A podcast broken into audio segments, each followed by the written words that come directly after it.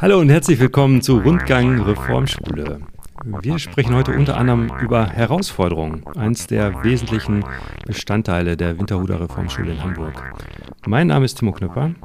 Ja, hallo und mein Name ist Tim Weihrauch und unser Gast heute ist Arne Sorgenfrei von der 5 bis 7 Rotes Team. Arne, stell dich doch auch kurz vor. Herzlich willkommen, schön, dass du da bist. Ja, vielen Dank für die Einladung, schön, dass ich da sein darf. Ähm, genau, ich äh, bin Lehrer an der Winterhuder Reformschule, äh, bin hier seit 2011, bin hier mit meinem Referendariat damals gestartet ähm, und bin seit 2013 voller Lehrer quasi hier an der Schule und ähm, ja, darf tatsächlich seit, ah, ich bin mir gar nicht sicher, 2014, 2015 die Herausforderung koordinieren und äh, das ist so eine ganz große Rolle, die ich quasi mitbringe. Herausforderung. Das, hat, das ist ja wenn man über diese Schule spricht, kommt man schnell auf Herausforderungen.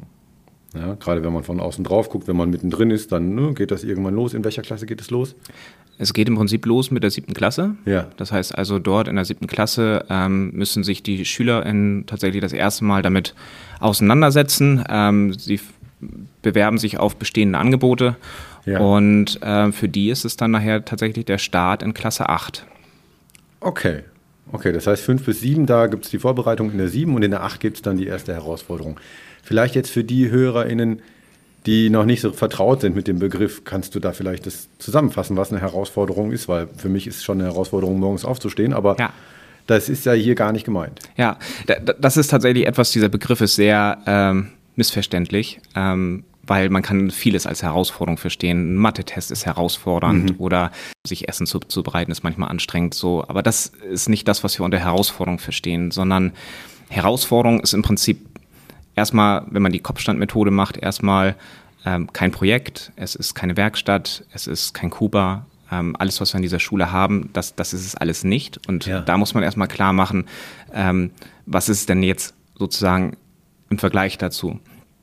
Und die Herausforderungen, ähm, die sollen einen auf viele Arten an seine Grenzen bringen. Mhm. Ähm, körperlich, sozial, mental, ähm, so dass man an einen Punkt kommt, wo man nicht mehr weiter weiß, wo ein Stück weit die Sicherheit verloren geht, ähm, die Routine vielleicht versagt okay. ähm, und man in dieser Situation plötzlich handeln muss. Und das ist jetzt erstmal sehr abstrakt, aber ähm, in diese Situation wollen wir die Kinder erstmal grundsätzlich bringen, also eine gewisse Unsicherheit. Und das geht meines Erachtens zum Beispiel in diesem Schulgebäude schon mal nicht, weil hier ganz viel Sicherheit ist. Ja. Ähm, sprich, also wir haben normierte Räume, ähm, wir haben Lehrkräfte da, die im Zweifel dann da sind und ähm, der, der Krankenwagen ist in acht Minuten hier und so. Also es gibt ganz, ganz viel Sicherheit, die hier in diesem Gebäude gegeben ist und das wollen wir so ein bisschen, ja, ähm, ein Stück weit aufheben und die Kids an eine Grenze bringen, sodass sie dann ja so ein mulmiges Gefühl haben und nicht mehr ganz genau wissen, wie, sie, wie diese Situation dann möglicherweise weitergeht. Konkret, ähm, es handelt sich ja hierbei bei den Herausforderungen um einen den Zeitrahmen, die ersten drei Wochen nach den Sommerferien jeweils. Und äh, das heißt, da wird dann irgendeine irgendetwas unternommen außerhalb der Schule. Das mhm. könnte man jetzt schon mal raushören. Genau. Ähm, es sind also oft irgendwelche Reisen, aber manchmal auch einfach nur etwas woanders. Mhm. Und das wird dann alleine oder in Gruppen gemacht? Wie? Ja, also grundsätzlich äh, gibt es erstmal vier Kategorien, in die wir versuchen, die Herausforderungen einzuordnen. Die Kategorien gehen zurück auf Kurt Hahn, das ist der Begründer der Erlebnispädagogik. Ähm, das eine sind tatsächlich Reisen im Sinne von Expedition. Das können ganz verschiedene Expeditionen sein, von Fahrradfahren, Wandern, Bootfahren oder andere Fortbewegungsmittel.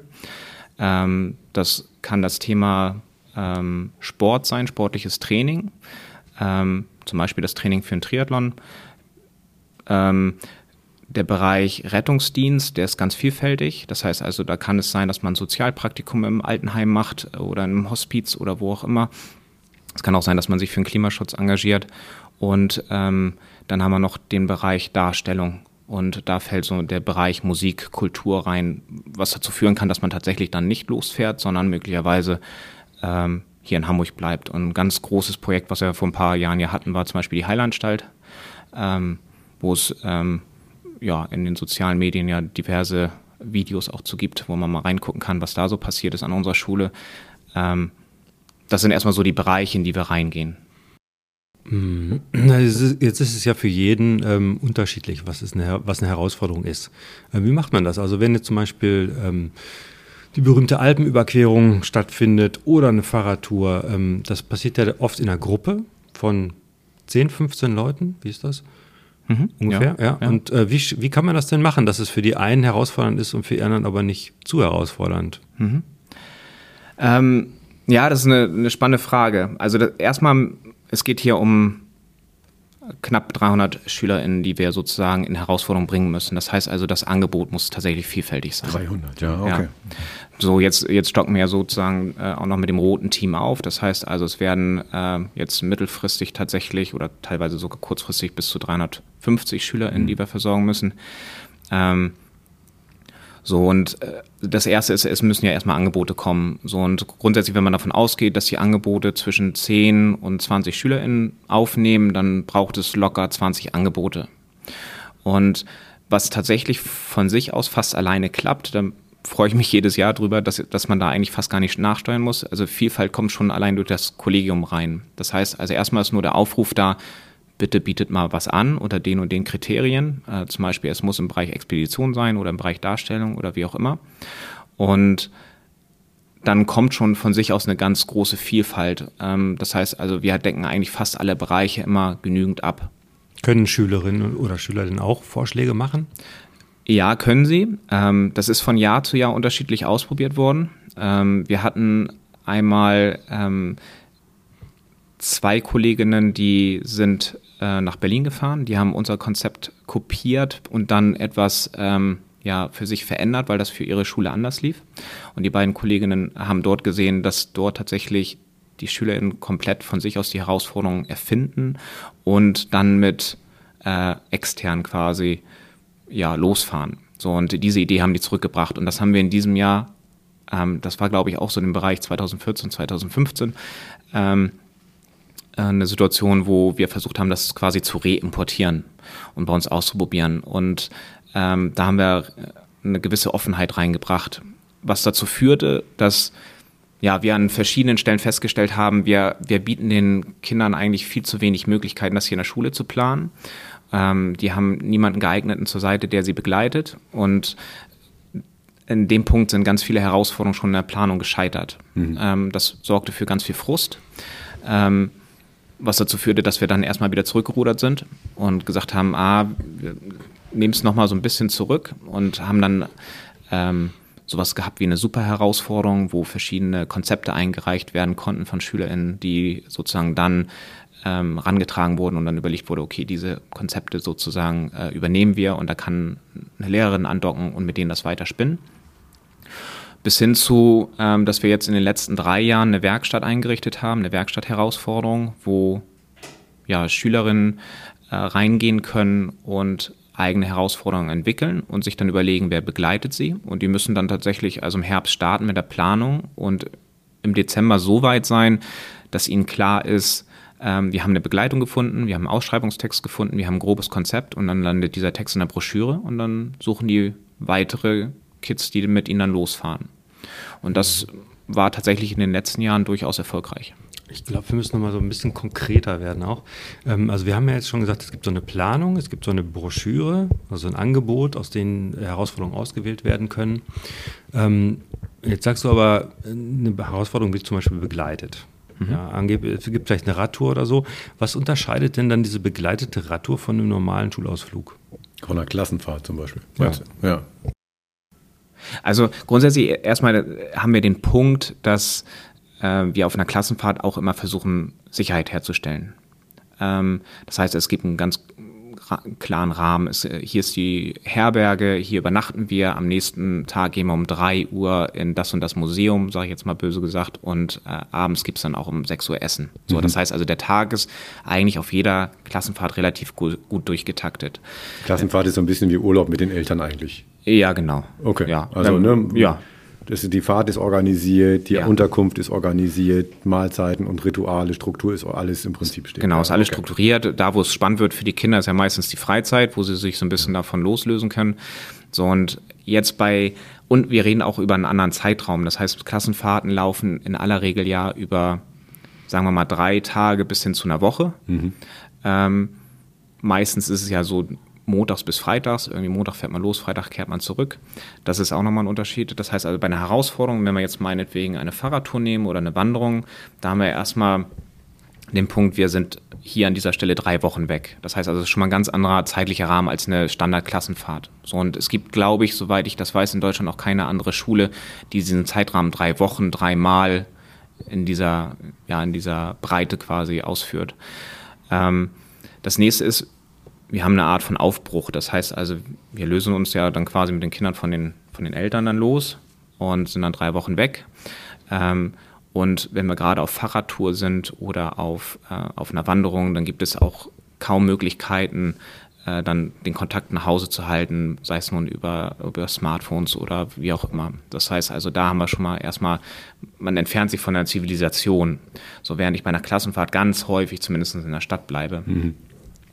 So, und dann sind wir gerade bei den Expeditionen, die jetzt ja gerade Thema sind, sind wir unterwegs. Und beim Unterwegssein hat man keinen strukturierten Plan, sondern mhm. es kann immer irgendwas passieren, was dazu führt, dass der Plan durcheinander kommt. So und ähm, so die ganz kritischen ähm, Zeiten, die man nur noch hat, ist eigentlich Sonnenaufgang und Sonnenuntergang. Und mhm. bei Sonnenaufgang irgendwann müssen wir los und müssen uns kümmern, dass, dass der Tag irgendwie startet. Und bei Sonnenuntergang wissen wir, jetzt müssen wir irgendwann tatsächlich eine Unterkunft gefunden haben. Und da ist der nächste Punkt. Also schaffen wir es überhaupt zu der Unterkunft? Das wissen wir bei der Klassenfahrt meistens sehr sicher, weil der Bus bringt uns dahin. Ähm, hier wissen wir nicht, passiert uns zwischendurch eine Panne, wie ist das Wetter, äh, geht es einem schlecht ähm, oder sind da Wege, die versperrt sind plötzlich oder was auch immer. Äh, und dann kommt man abends an und dann ist auch die Frage, kann ich hier an der Stelle, je nachdem wie man es plant, kann ich hier heute übernachten?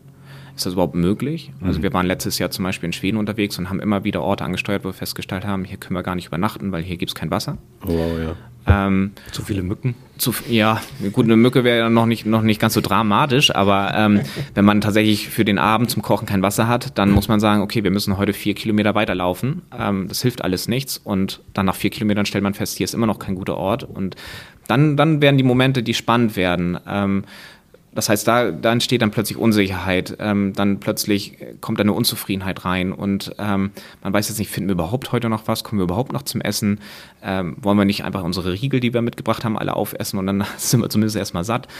Ähm, und das sind die Momente, wo es dann plötzlich, ja, spannend wird, wie man die Situation dann auflöst. Und diese, diese Unsicherheit ist auf einer Klassenfahrt in aller Regel nicht gegeben. Ja.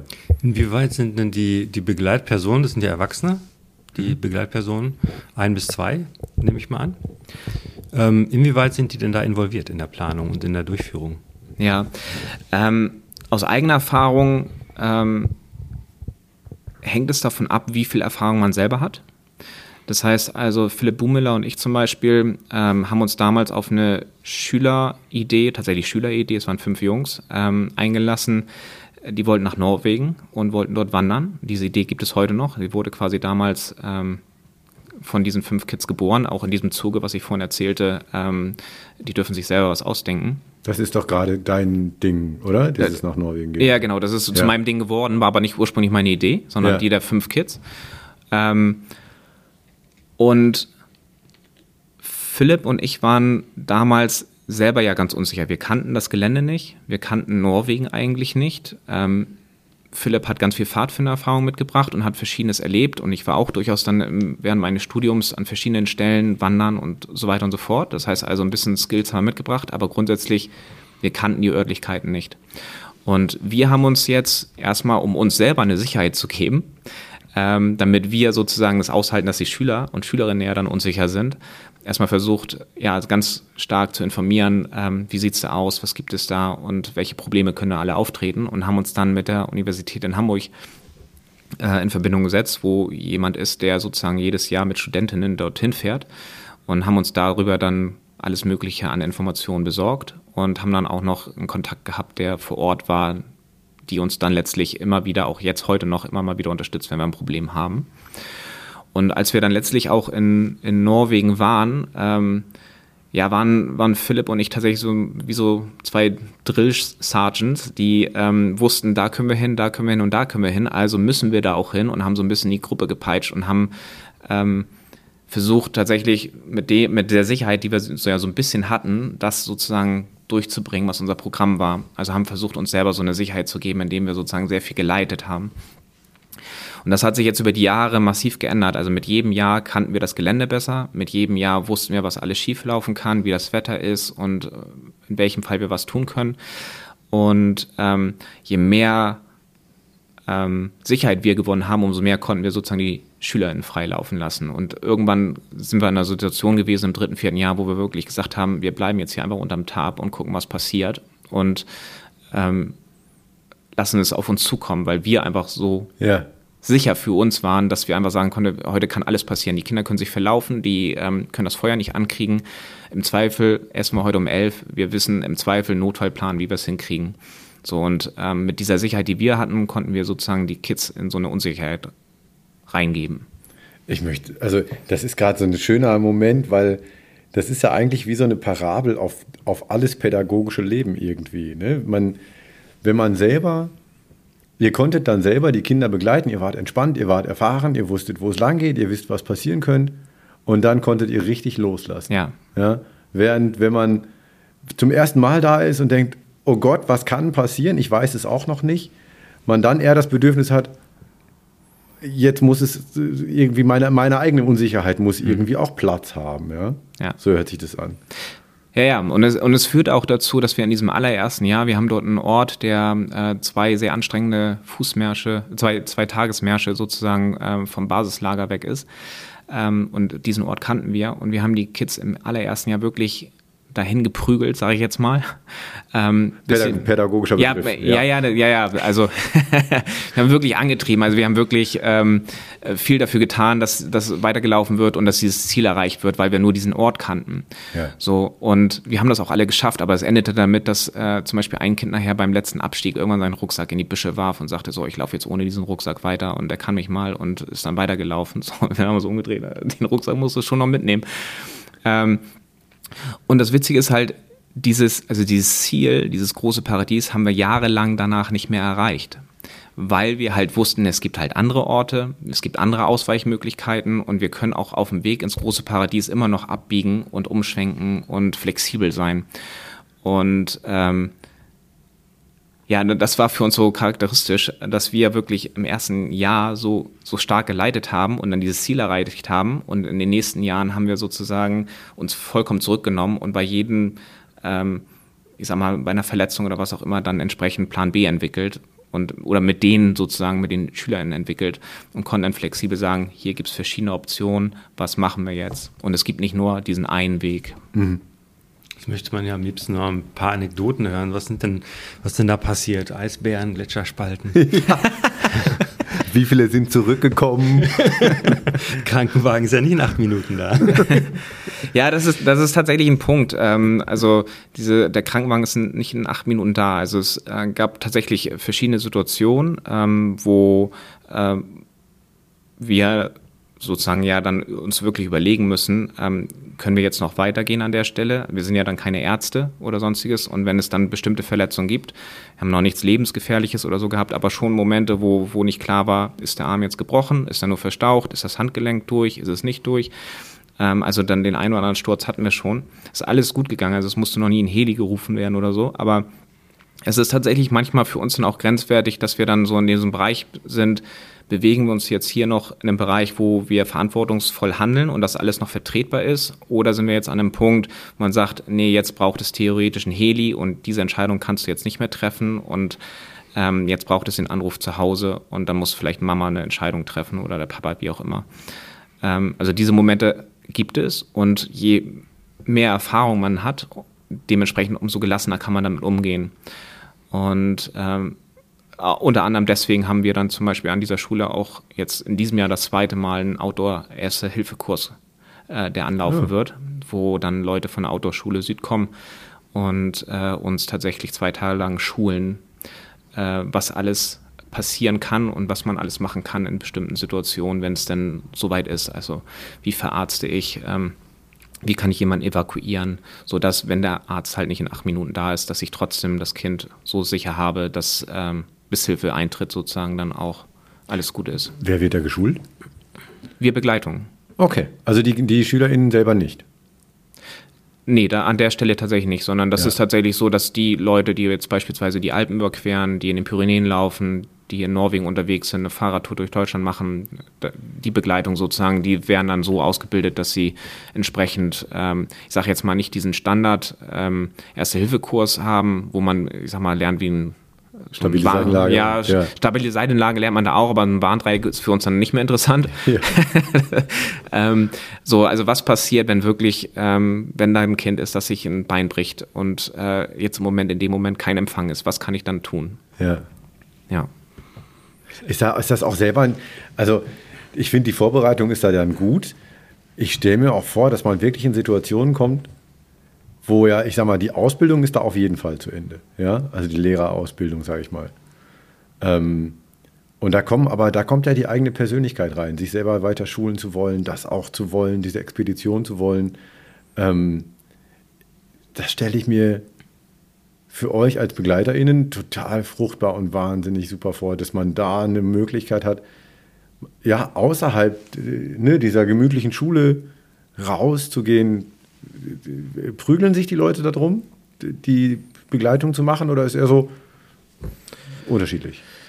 Ähm, also grundsätzlich ist es für mich als in der Koordination nie ein Problem gewesen, die Leute zusammenzukriegen. Ja, cool. Also es gibt immer genug Leute, die wollen. Äh, Es kann mal sein, dass jemand in acht bis zehn sagt beispielsweise, ähm, dieses Jahr geht es nicht, weil ähm, ich habe jetzt gerade ein Neugeborenes zu Hause Ja, und, ne, und das funktioniert nicht. Abenteuer und Herausforderung genug. Genau. Ja. Oder es gibt dann irgendwann vielleicht auch ältere Kolleginnen, die dann irgendwann sagen, so auf einer Isomatte habe ich jetzt mein Leben lang genug geschlafen, das mache ich jetzt nicht mehr. Verstehe ich. Also das sind aber Einzelfälle. Also es ist wirklich ähm, bisher so, dass es eigentlich mehr Kolleginnen gibt, die sagen, ich würde was machen, äh, als umgekehrt. Cool. Ja. Also da ist das Engagement tatsächlich sehr hoch und ähm, insofern ja auch hoch, als dass ähm, da die Kolleginnen ja tatsächlich drei Wochen von ihren Familien weg sind. Ne? Also da sind dann teilweise ja ähm, Oh ja, die, die anderen Elternteile quasi, also dann meinetwegen die Frau alleine mit zwei Kindern zu Hause für drei Wochen, das muss dann organisiert werden. Ähm, oder anderweitig muss irgendwo eine Einschränkung stattfinden. Das heißt also, da wird tatsächlich auch viel, ähm, ja, ein Stück weit auch zurückgesteckt oder aufgegeben für diese Zeit und andere Leute, die dann im Zuhause sind, äh, unterstützen das oder ähm, tragen das mit. Können wir einmal noch mal so eine kleine, kleine Aufzählung machen, was es für Herausforderungen alles gibt? Wir haben so ein paar jetzt mal angedeutet, also Radfahren, Kanutouren.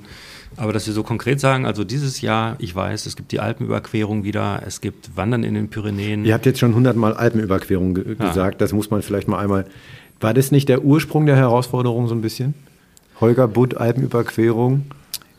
Ja, im Prinzip schon. Also Holger Butt hat das ganze ähm, Konzept Herausforderung ja ein ganzes Stück weit hier in diese Schule reingetragen und äh, das mitentwickelt. Ich war in den Anfängen nicht dabei, da war ich selber noch im Studium, ähm, aber grundsätzlich ist er der Name, der fällt, ähm, wenn es um Herausforderungen zu dieser Zeit geht. Und ähm, er hat tatsächlich die Alpenüberquerung über viele Jahre geprägt, ja. Genau, Ja. das ist schon richtig. Und äh, das war tatsächlich ein Aushängeschild dieser Schule jahrelang. Dann ist leider Gottes ähm, ja der Unfall passiert und äh, bei dem Holger gestorben ist. Ne? genau so und äh, dann war es auch eine ganze Weile so, dass äh, die Alpenüberquerung nicht mehr angeboten wurde und seit ja seit langem jetzt ist die Alpenüberquerung in diesem Jahr wieder dabei. Wie läuft denn überhaupt so eine Alpenüberquerung? Also nimmt man sich dann einen Startpunkt, Endpunkt und irgendwie einen Wanderweg Ja, und dann geht man darüber. Ja, genau. Ich, also das war mein Einstieg auch tatsächlich in die Schule. Ich habe, ähm, als ich 2011 hier im Referendariat gestartet bin, ähm, meine Mentorin war damals äh, Kirsten Güllenshof und die wollte über die Alpen laufen und ich hatte Lust da mitzulaufen. So und wir beide haben das dann, ich sozusagen als Referendar und sie als meine Mentorin haben das dann zusammen mit äh, Jan Hebestreit, der auch immer noch an der Schule ist, gemacht. Und wir sind tatsächlich dann in Berchtesgaden gestartet, das war unser Startpunkt äh, sind dann ähm, über den Königssee rüber und sind in der Saugasse eingestiegen und sind dann tatsächlich dann über die Alpen gelaufen, bis wir dann in äh, Italien in Brixen waren. Toll. Das war dann tatsächlich auch das Ziel. Ja. Man hat es, weißt du noch, bei dem Podcast mit den SchülerInnen, die haben auch von den Herausforderungen gesprochen. So als, das merkt man, finde ich, auch, wenn Arne jetzt erzählt, einfach so eine Alpenüberquerung, ist man irgendwie beeindruckt von. Und man hat auch den SchülerInnen angemerkt, dass sie davon beeindruckt waren, von diesen Erlebnissen. Das ist schon. Und es ist auch ein, eins, was, was hängen bleibt. Ne? Also die, die Kids werden wahrscheinlich in zwei Jahren nicht von dem tollen Kuba-Matheunterricht bei Sorgenfrei erzählen, sondern die werden dann erzählen, sie waren in den Alpen, sie waren in Norwegen oder sie haben hier in Hamburg ähm, verschiedene soziale ähm, Erlebnisse gehabt, die sie irgendwie geprägt haben.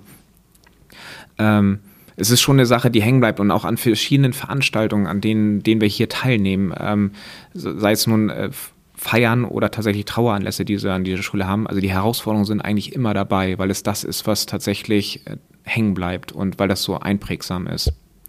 Jetzt jetzt nochmal, Timos Frage war ja sehr berechtigt. Du hattest ja schon quasi die vier Kategorien von Herausforderungen mhm. beschrieben. Ähm, da Beispiele zu haben, wäre schon tatsächlich irgendwie ja. Alpenüberquerung ist ja, äh, genau. äh, into the wild. Ne? Das ist Expedition, das ist so wie Norwegen wahrscheinlich auch, jetzt, ne, was du mit Philipp machst. Ja. Ähm, Gib noch mal ein, zwei andere Beispiele für Leute, mhm. die sich da, die da nicht so ein breites Spektrum ja, kennen. Genau, also wenn wir das sportliche Training nochmal anschauen, also das ist der Klassiker ist tatsächlich Triathlon, der fast jedes Jahr äh, mit dabei ist. Ähm, es gab auch mal eine Idee, das hat damals aufgrund von Pandemie, glaube ich, nicht stattgefunden. Das war so ein, so ein Mudderlauf. Da wollte man dann durch den Serengeti-Park laufen. Was ist ein Mudderlauf? Also quasi so ein, so ein ähm, ja, so ein Lauf. Von Matt? Matsch? Äh, von Matsch, ja, so ein ah, Schlamm. Ja Matschlauf, wo man dann durch, durch einen See, einen kalten See schwimmt, durch Matsch läuft, über irgendwelche Hindernisse rüberklettert, ähm, über eine gewisse Distanz und man dann irgendwann nass und kalt ist und versucht dann irgendwie ans Ziel zu kommen. Okay. Ähm, unter körperlichen Training hatten wir noch verschiedene, ähm, also verschiedene Angebote, die auch in diesen sportlichen Bereich reingehen. Ähm, also grundsätzlich alles, was unter sportliches Training fallen kann, ähm, fällt da rein. Das heißt also, es ist nicht unbedingt jetzt ein Fußballtraining oder so, aber tatsächlich ein richtiges körperliches Training, das, mhm. das würde darunter fallen. Ist tatsächlich in jeder, in jedem Durchlauf so ein bis zweimal vertreten. Ähm, ist also eher eine kleinere Kategorie bei uns an der Schule. Ähm, dann gibt es den Bereich Darstellung. Da schwankt sozusagen das Angebot auch von Jahr zu Jahr. Und wir haben aber tatsächlich, wenn wir im Bereich Darstellung äh, Angebote drin haben, eigentlich immer sehr spektakuläre Angebote drin, weil wir ähm, da ähm, die Connections zu ähm, Kampnagel suchen, äh, zu den Kult Kulturagenten. Oder? Ja, danke, ja, genau. Zu den Kulturagenten äh, dann auch den Kontakt pflegen. So was, was, was, was gibt es da für Herausforderungen? Genau, also äh, Theaterstück oder? Genau, also es gab, es gab vor ein paar Jahren ein Angebot, ähm, da wurde ein Actionfilm gedreht. Ähm, das heißt also, da war ein Filmteam hier, die ähm, einen Film erstellt haben, ich, ich, glaube im Rahmen von 20 Minuten in etwa. Wurde sehr kontrovers tatsächlich an dieser Schule auch diskutiert, weil dort äh, in diesem Actionfilm entsprechend auch Waffen verwendet wurden und geschossen wurden. All, all die Dinge, die bei so einem Actionfilm halt normalerweise dabei sind. Dementsprechend also ein sehr spektakulärer Film, der da entstanden ist, aber auch kontrovers diskutiert wurde äh, in der Elternschaft, ob das jetzt eigentlich geeignet war oder nicht geeignet war für das jeweilige Alter. Äh, war aber ein und die Schülerinnen und Schüler waren da Schauspieler oder haben sie, waren sie auch Kameraleute und haben es geschnitten und Drehbuch geschrieben und alles? Also Schauspieler waren sie definitiv. Ähm, inwiefern sie jetzt in die anderen Bereiche reingetaucht sind, kann ich jetzt gar nicht sagen. Das äh, wäre dann tatsächlich eine Frage, mhm. äh, an Conny von Appen oder Kirsten Primär, die sozusagen da mit dr drin mhm. gesteckt haben. Ähm, das andere, was ich vorhin schon erwähnte, war ein ganz großes Projekt, war die Heilanstalt. Ähm, da muss man sich vorstellen, wir hatten äh, ein externes Gebäude äh, in der Saarlandstraße. Das hatte drei Stockwerke und das war eigentlich unser Oberstufengebäude. Und dieses Gebäude wurde für diese drei Wochen komplett leer geräumt. Ähm, und wurde zu einer Heilanstalt umgebaut. Also da wurde wirklich gestrichen und neue Lampen aufgehängt, neue, ähm, neues Mobiliar reingestellt, das äh, rangeschafft wurde. Das heißt also, das wurde eine richtige ja, Anstalt, Klinik und die haben dann über drei Tage performt. Ähm, es war ein Theaterstück, wo man selber quasi dran teilgenommen hat und selber Teilnehmer war, reingegangen ist, sich quasi als Patient vorgestellt hat und äh, dann von Arzt zu Arzt beziehungsweise den jeweiligen Pflegern oder welche Rolle sie dann auch immer hatten, weitergeleitet worden. Und man befand sich in diesem Theaterstück sehr individuell dann drei Stunden meistens drin, manchmal auch kürzer, je nachdem, wie man sich auch selber so in dem Theaterstück verhalten hat und wie man interagiert hat. und äh, war Teil dieses Programms. So und das war für manche tatsächlich sehr sehr schwer auszuhalten, also auch für die Leute, die das besucht haben und für manche war das ein riesengroßes Ereignis, ähm, daran teilzunehmen und erzählen heute noch darüber. Äh, das, das sind so zwei zwei äh, große ähm, ja, Herausforderungen gewesen, die im Bereich Darstellung drin waren. Hm. Vielleicht zur Heilanstalt, da gibt es auch noch Informationen auf der Webseite der Winterhuder Reformschule. Da kann man sich noch mal ein kurzes Video dazu angucken. Ne? Genau, und auf Vimeo gibt es, wenn man bei Vimeo die Heilandstadt angibt, findet man eine sehr äh, ausführliche Dokumentation, ich glaube von mindestens einer halben Stunde, wenn nicht länger, oh ja. ähm, zu dieser Heilanstalt, ja. ja. Genau. Und dann haben wir noch den Bereich Rettungsdienst. Und im Bereich Rettungsdienst ähm, haben wir dieses Jahr zum Beispiel äh, den Klassiker Helping Hands. Ähm, den haben wir auch seit Jahren dabei. Helping Hands ist im Prinzip, ich suche mir ein Praktikum oder einen Ort, wo ich sozial unterstützen kann. Mhm. Äh, das ist erstmal so an der klassischen Schule das Sozialpraktikum, aber das ist hier noch ein bisschen breiter gefasst. Wir haben äh, in den letzten Jahren ja verschiedene Herausforderungen gehabt, die sich um Klimaschutz äh, gekümmert haben. Und dieses Jahr zum Beispiel explizit ist es Surf the Clean Waves. Mhm. Es wird eine Gruppe sein, die wird nach Dänemark fahren und die kümmern sich dann einmal um einen sauberen Strand. Ähm, das heißt also, beschäftigen sich dann mit dem Thema Müll vor Ort und lernen aber auch parallel dann äh, surfen. Das heißt also, das ist eine Kombination aus Sport und äh, ein Stück weit Umweltschutz. Ja. Ähm, jetzt bei den bei der Heilanstalt wird es mir noch deutlich, wenn ich jetzt so clean, clean the wave drüber nachdenke, da ist doch der Faktor, sag mal, Unsicherheit ein bisschen kleiner als jetzt bei Norwegen, oder? Oder würdest du sagen, auch da gibt es. Ja, ja, also es sind, es sind andere Bereiche der, der Unsicherheit. Also ja, man kann das eine sicherlich ähm, gegenüber dem anderen jetzt versuchen abzuwägen, aber da, da sind wir quasi ja wieder so ein bisschen ein Stück weit an dem, wo wir am Anfang waren. Also es gibt ein vielfältiges Angebot für eine vielfältige ähm, Schülerschaft und wenn ich jetzt sozusagen ein, ich sage jetzt mal einen Pfadfinder in die Alpen schicke oder nach Norwegen, dann ist es für ihn wahrscheinlich auch ja. gar nicht so herausfordernd, als wenn ich da jemanden hinschicke, der noch nie irgendwie wandern war. Mhm.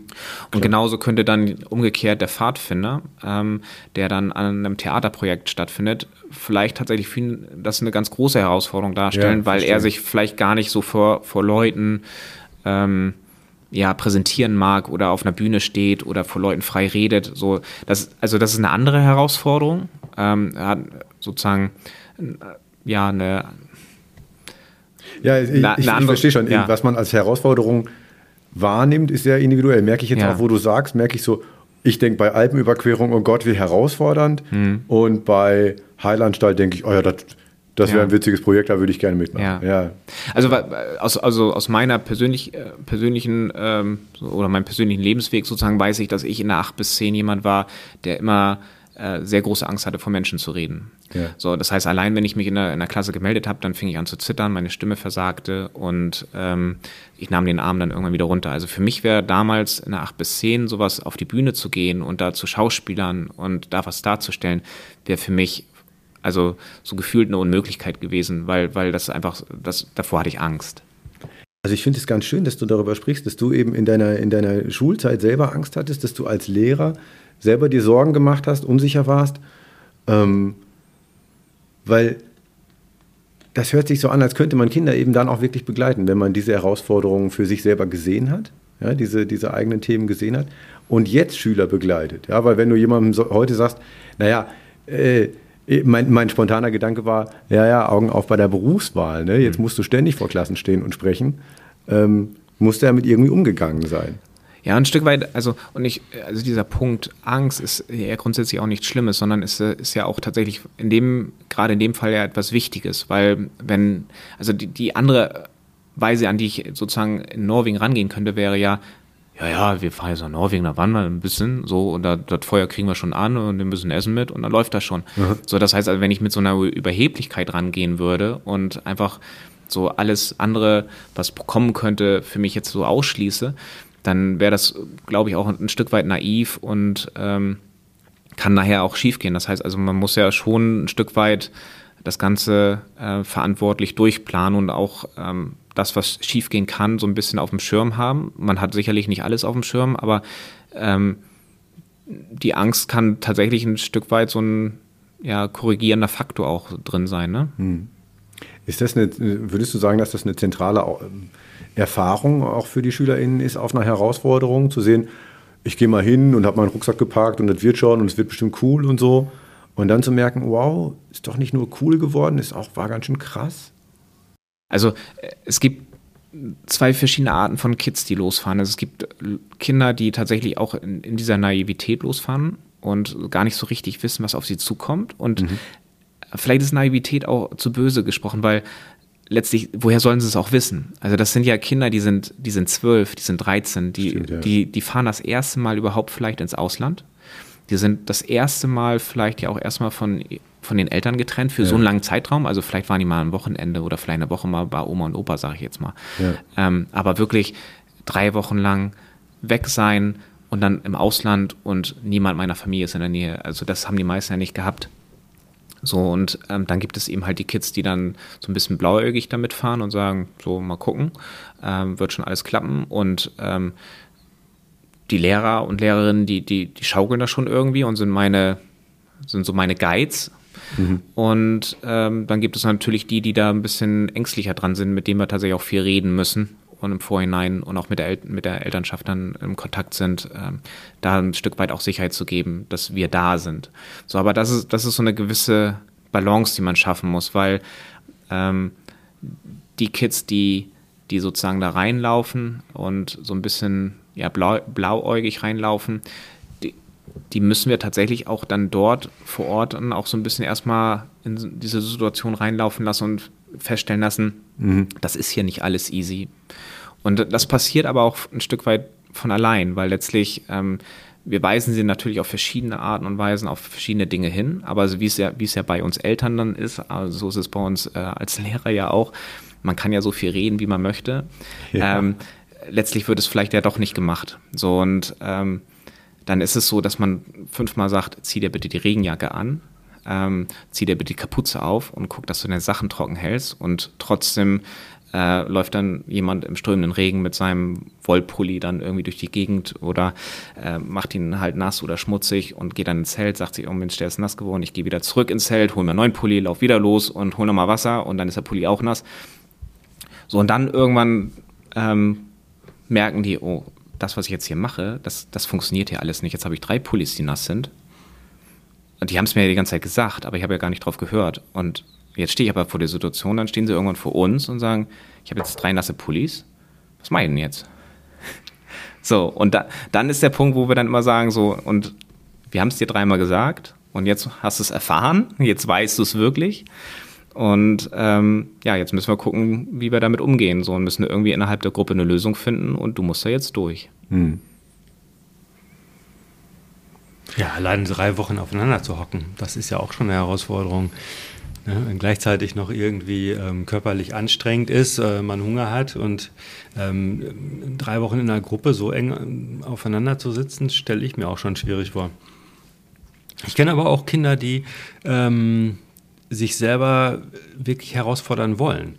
Die haben da wirklich Bock drauf und sagen, mhm. ich suche mir auch was, was für mich wirklich was Neues ist. Wie letztes Jahr hat eine Schülerin, äh hat sich ganz alleine auf gemacht und hat ganz mhm. allein in einer Wohnung, war alleine einkaufen und hat sich selbst organisiert und hatte überhaupt gar keinen Kontakt so zu dem, zu dem Dorf oder irgendwem. Und das finde ich auch schon, äh, auch schon eine schöne Herausforderung, wenn man das auch Aha. für sich selbst so, ja. so, so denkt, äh, das habe ich noch nicht gemacht, das möchte ich mal machen. Raus aus dem Nest hieß das, glaube ich, die Ja, genau.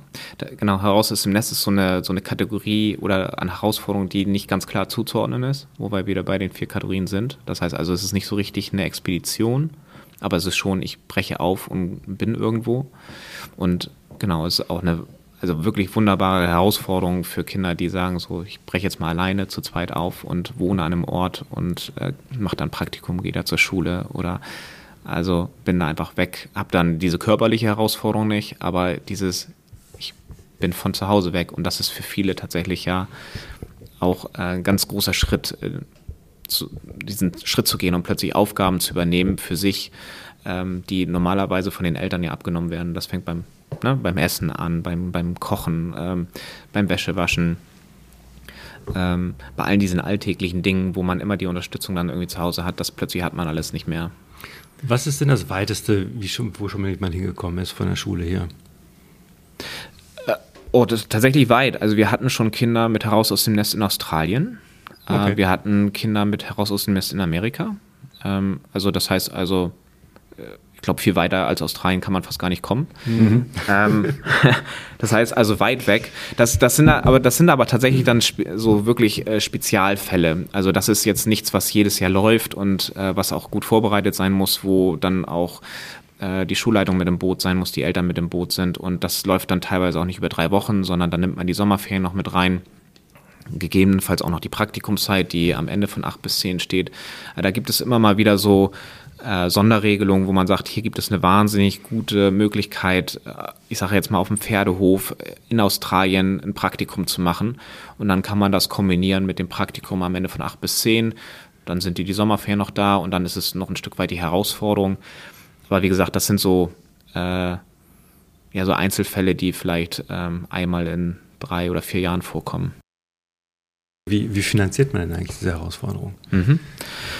Das Flug nach Australien ist ja jetzt nicht aus, vom Taschengeld zu machen. Richtig, also genau. Und da muss man genau überlegen, wie, wie man das gut ähm, anstellt, sodass äh, klar ist, wie, wie, wie das organisiert wurde.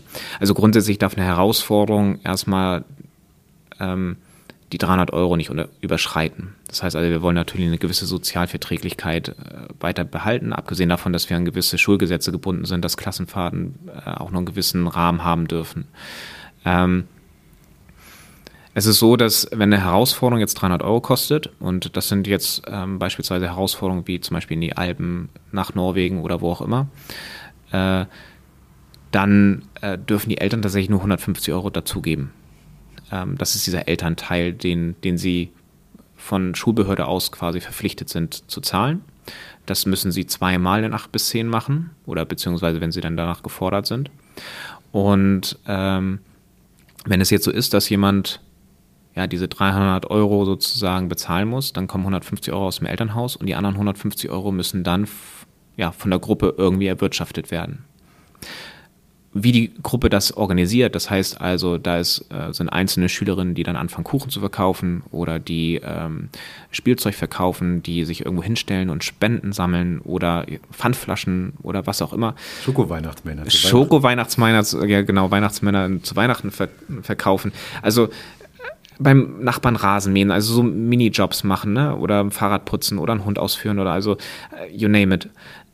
Ähm, darüber müssen dann, muss das restliche Geld irgendwie erwirtschaftet werden. Und das ist ähm, etwas, wofür die Kinder dann fast ein halbes Jahr lang Zeit haben. Das heißt also, die Gruppen stehen dann meistens Ende Februar, Anfang März fest. Die Herausforderungen gehen ja dann irgendwann Mitte August nach, nach den Sommerferien los. Und in dieser Zeit hat die Gruppe beziehungsweise der einzelne Schüler oder die einzelne Schülerin dann den Job, das restliche Geld irgendwie an Land zu kriegen. Und das ist dann die Eintrittskarte tatsächlich auch in diese Herausforderung. Das heißt also, wenn die Gruppe das nicht schafft oder der Einzelne das nicht schafft, ähm, dann kann es dazu führen, dass das Unternehmen halt so nicht durchgeführt werden kann oder jemand von der Herausforderung möglicherweise auch ausgeschlossen werden muss. Äh, das muss man dann individuell anschauen, was da konkret dann gelaufen ist. Ähm, aber das ist auch wieder so ein spannender Moment. Also das ist schon die erste Herausforderung vor der Herausforderung, dieses mhm. Geld an Land zu kriegen. Und aber auch ein ganz wertvoller, weil die Kinder an der Stelle dann tatsächlich auch merken, naja, die 150 Euro, die Mama da hingelegt hat oder Papa, ähm, dafür muss man ja ganz schön was tun. Mhm. Und dann auch diesen Wert, diese Herausforderung zu schätzen lernen, dass äh, 150 Euro tatsächlich viel Geld ist und dafür, dass man dafür ein bisschen was tun muss. Ähm, so, und grundsätzlich ist es dann so, also Somit wäre so eine Herausforderung finanziert, 150 Euro vom Elternhaus, 150 Euro kommen dann, äh, kommen dann aus der Gruppe. Und dann ist es so, dass wir das aber den Kids in acht bis zehn nur zweimal erlauben, in der Größenordnung eine Herausforderung durchzuführen. Das heißt also zweimal ähm, wäre es dann möglich, dass sie diese 300 Euro auf diese Art und Weise beschaffen. Und die dritte Herausforderung muss dann eine Herausforderung sein, die annähernd kein Geld kostet. Ähm, sodass weiterhin die Elternhäuser finanziell entlastet sind. Ähm, dass es dort tatsächlich auch keine Ungerechtigkeit gibt. Ähm, das gab es durchaus in der, in der Vergangenheit ähm, als man nicht so darauf geachtet hat, äh, dass das eingehalten wird, dass natürlich die Elternhäuser, die viel Geld hatten, natürlich dann auch das dritte Mal sowas finanzieren konnten und Kinder, die vielleicht ein Elternhaus haben, die nicht ganz so viel Geld haben, dann vielleicht nie so richtig losgekommen sind. Ähm, sodass dann sozusagen dadurch, dass man sagt, jeder muss mal eine Herausforderung machen, die dann unter 150 Euro liegt, ähm, jeder dann auch mal die Chance hat, loszukommen und ja. äh, entsprechend dann auch etwas macht, wo er dann vielleicht mal im Ausland ist. Einen guten Aspekt finde ich immer noch, dass die Schülerinnen und Schüler ja am Anfang, bevor es überhaupt losgeht, ähm, es gibt ja so einen Marktplatz für Herausforderungen, wo sie sich ähm, informieren können, was gibt es überhaupt, dann gibt es eine Broschüre und dann müssen sie sich selber erstmal bewerben und äh, üben so ein bisschen so ein Bewerbungsschreiben, müssen sich vorstellen, was ihr Interesse ist, was ihre Stärken sind, äh, was sie der Gruppe geben, wenn sie dabei sind. Das finde ich schon mal eine, einen guten Aspekt daran auch. Ja. Genau, also wir könnten es uns einfach machen und es ähnlich wie bei Atelier- und Werkstattwahlen dann einfach über iSurf laufen lassen und sagen können, so, ihr bewerbt euch mit drei Wahlen und dann ordnen wir euch so zu, dass es irgendwie passt. Ähm, aber also so leicht wollen wir es uns nicht machen und den Kindern auch nicht machen, weil ähm, wir schon sehen wollen, ähm, dass sie sich darum bemühen, dass sie sich damit auseinandersetzen. Und das ist ja auch wieder dieses Blauäugige, was wir vorhin hatten. Also mhm. wenn du nach, also es ist ja leicht geklickt, äh, ich möchte nach Norwegen, aber wenn ich wirklich jetzt mal eine halbe Seite dazu schreiben muss, warum will ich da eigentlich dahin und was soll ich da eigentlich und was bringe ich mit, ja. dann setzen sie sich auf jeden Fall erstmal damit wirklich auseinander und merken dann im ganzen Prozess, ist das jetzt wirklich was für mich? Will ich das wirklich? Oder äh, muss ich doch nochmal drüber nachdenken. So, und dann nehmen wir uns tatsächlich, also die Kinder haben dann, ich glaube, fast drei Wochen Zeit, diese Bewerbung zu verfassen, äh, nachdem sie wissen, welche Angebote da sind. Und wir nehmen uns dann halt viel Zeit, fast vier Wochen, um diese Bewerbung dann zu sichten und dann die Gruppen zu erstellen. Und ähm, das ist so einer der schwersten Prozesse in, in dieser ganzen Planung, die, die Gruppen zuzuordnen. Wie ist es eigentlich mal äh, ganz grundsätzlich nochmal mit, den, mit dieser Zeit? Äh, drei Wochen sind die Schüler ja nicht, Schüler nicht in der Schule. Ähm, ist das so von Behördenseite in Ordnung? Kann man das einfach so machen? Kann man das, also wie lange könnte man es machen? Könnte man es auch drei Monate machen? Ähm, Gibt es da Vorgaben, Freiheiten von der Schule? Ähm, also die, diese drei mal drei Wochen wurden ja irgendwann in diesem Reformprozess erstritten. Ähm, als es dann, ich glaube, um kurz vor 2006 muss es ja passiert sein, dass äh, das entwickelt wurde und das dann so vorgeschlagen wurde. Ähm, und seitdem hat es Bestand. Das heißt, es stimmt schon, also wenn Schulen, die heute äh, damit starten wollen, ähm, die finden erstmal ganz viele Widerstände. Und ich weiß gar nicht, ob Behörde jetzt an der Stelle unbedingt der größte Widerstand ist, sondern ähm, der größte Widerstand ist tatsächlich im eigenen Hause sondern man muss ja erstmal ähm, die Lehrkräfte davon überzeugen, dass das was Sinnvolles ist. Man muss sie davon überzeugen, dass, ähm, ja, dass man dann tatsächlich drei Wochen weg ist. Also dann, wie gesagt, man lässt seine Familie zu Hause und so weiter und so fort. Man schläft auf einer Isomatte oder wie auch immer. Ähm, dann muss man die Eltern davon überzeugen, es ist gar nicht schlimm, dass ihr Kind jetzt drei Wochen kein Mathe lernt. Und ja, da stehen Abschlüsse am Ende des Schuljahres, aber die schafft ihr Kind auch trotz wegen der Herausforderung. Ähm, und ähm, genau, und dann letztlich natürlich die Schülerschaft, die natürlich teilweise dieselben Sorgen dann teilen wie manche Eltern, die dann sagen, naja, es ist ja aber auch schon wichtig, dass ich jetzt meinen Abschluss hier mache und ähm, dass ich hier was lerne und äh, die drei Wochen brauche ich ja für den ESA oder den MSA.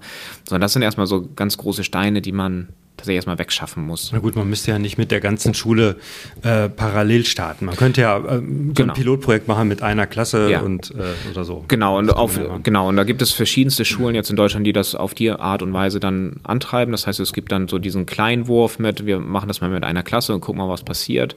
Dann gibt es manche Schulen, die den großen Wurf machen und sagen, wir machen es jetzt mal mit einer Stufe, also alle Siebener fahren los oder alle Achter oder wie auch immer.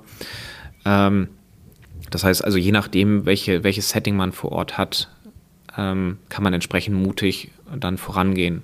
So und mittlerweile in Deutschland, ich habe die genaue Zahl jetzt nicht im Kopf, aber es gibt ja mittlerweile zwischen 30 und 50 Schulen tatsächlich, die in irgendeiner Art und Weise dieses Konzept fahren. In unterschiedlicher Ausprägung, manche machen es dann nur fünf Tage und dann nur in der Region, andere machen das dann äh, zwei Wochen und das vielleicht einmal und nicht dreimal.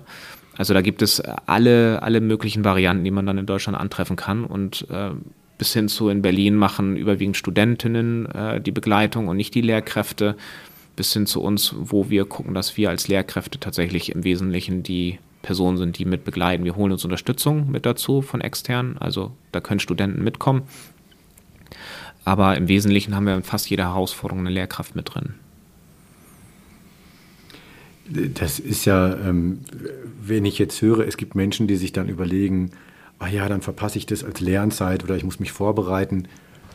Ist jetzt aus meiner Perspektive, ich würde da gar nicht drauf kommen, weil ich so denke, das ist doch eine Erfahrung, die so sehr die Entwicklung nach vorne treibt, dass sie gar nicht vergleichbar ist mit drei Wochen Lernzeit. Aber das ist natürlich, das ist meine Meinung. Und das ist, das ist eine Sache, die man ja erst dann weiß, ja. wenn man weiß, dass es funktioniert und man es selber erlebt hat.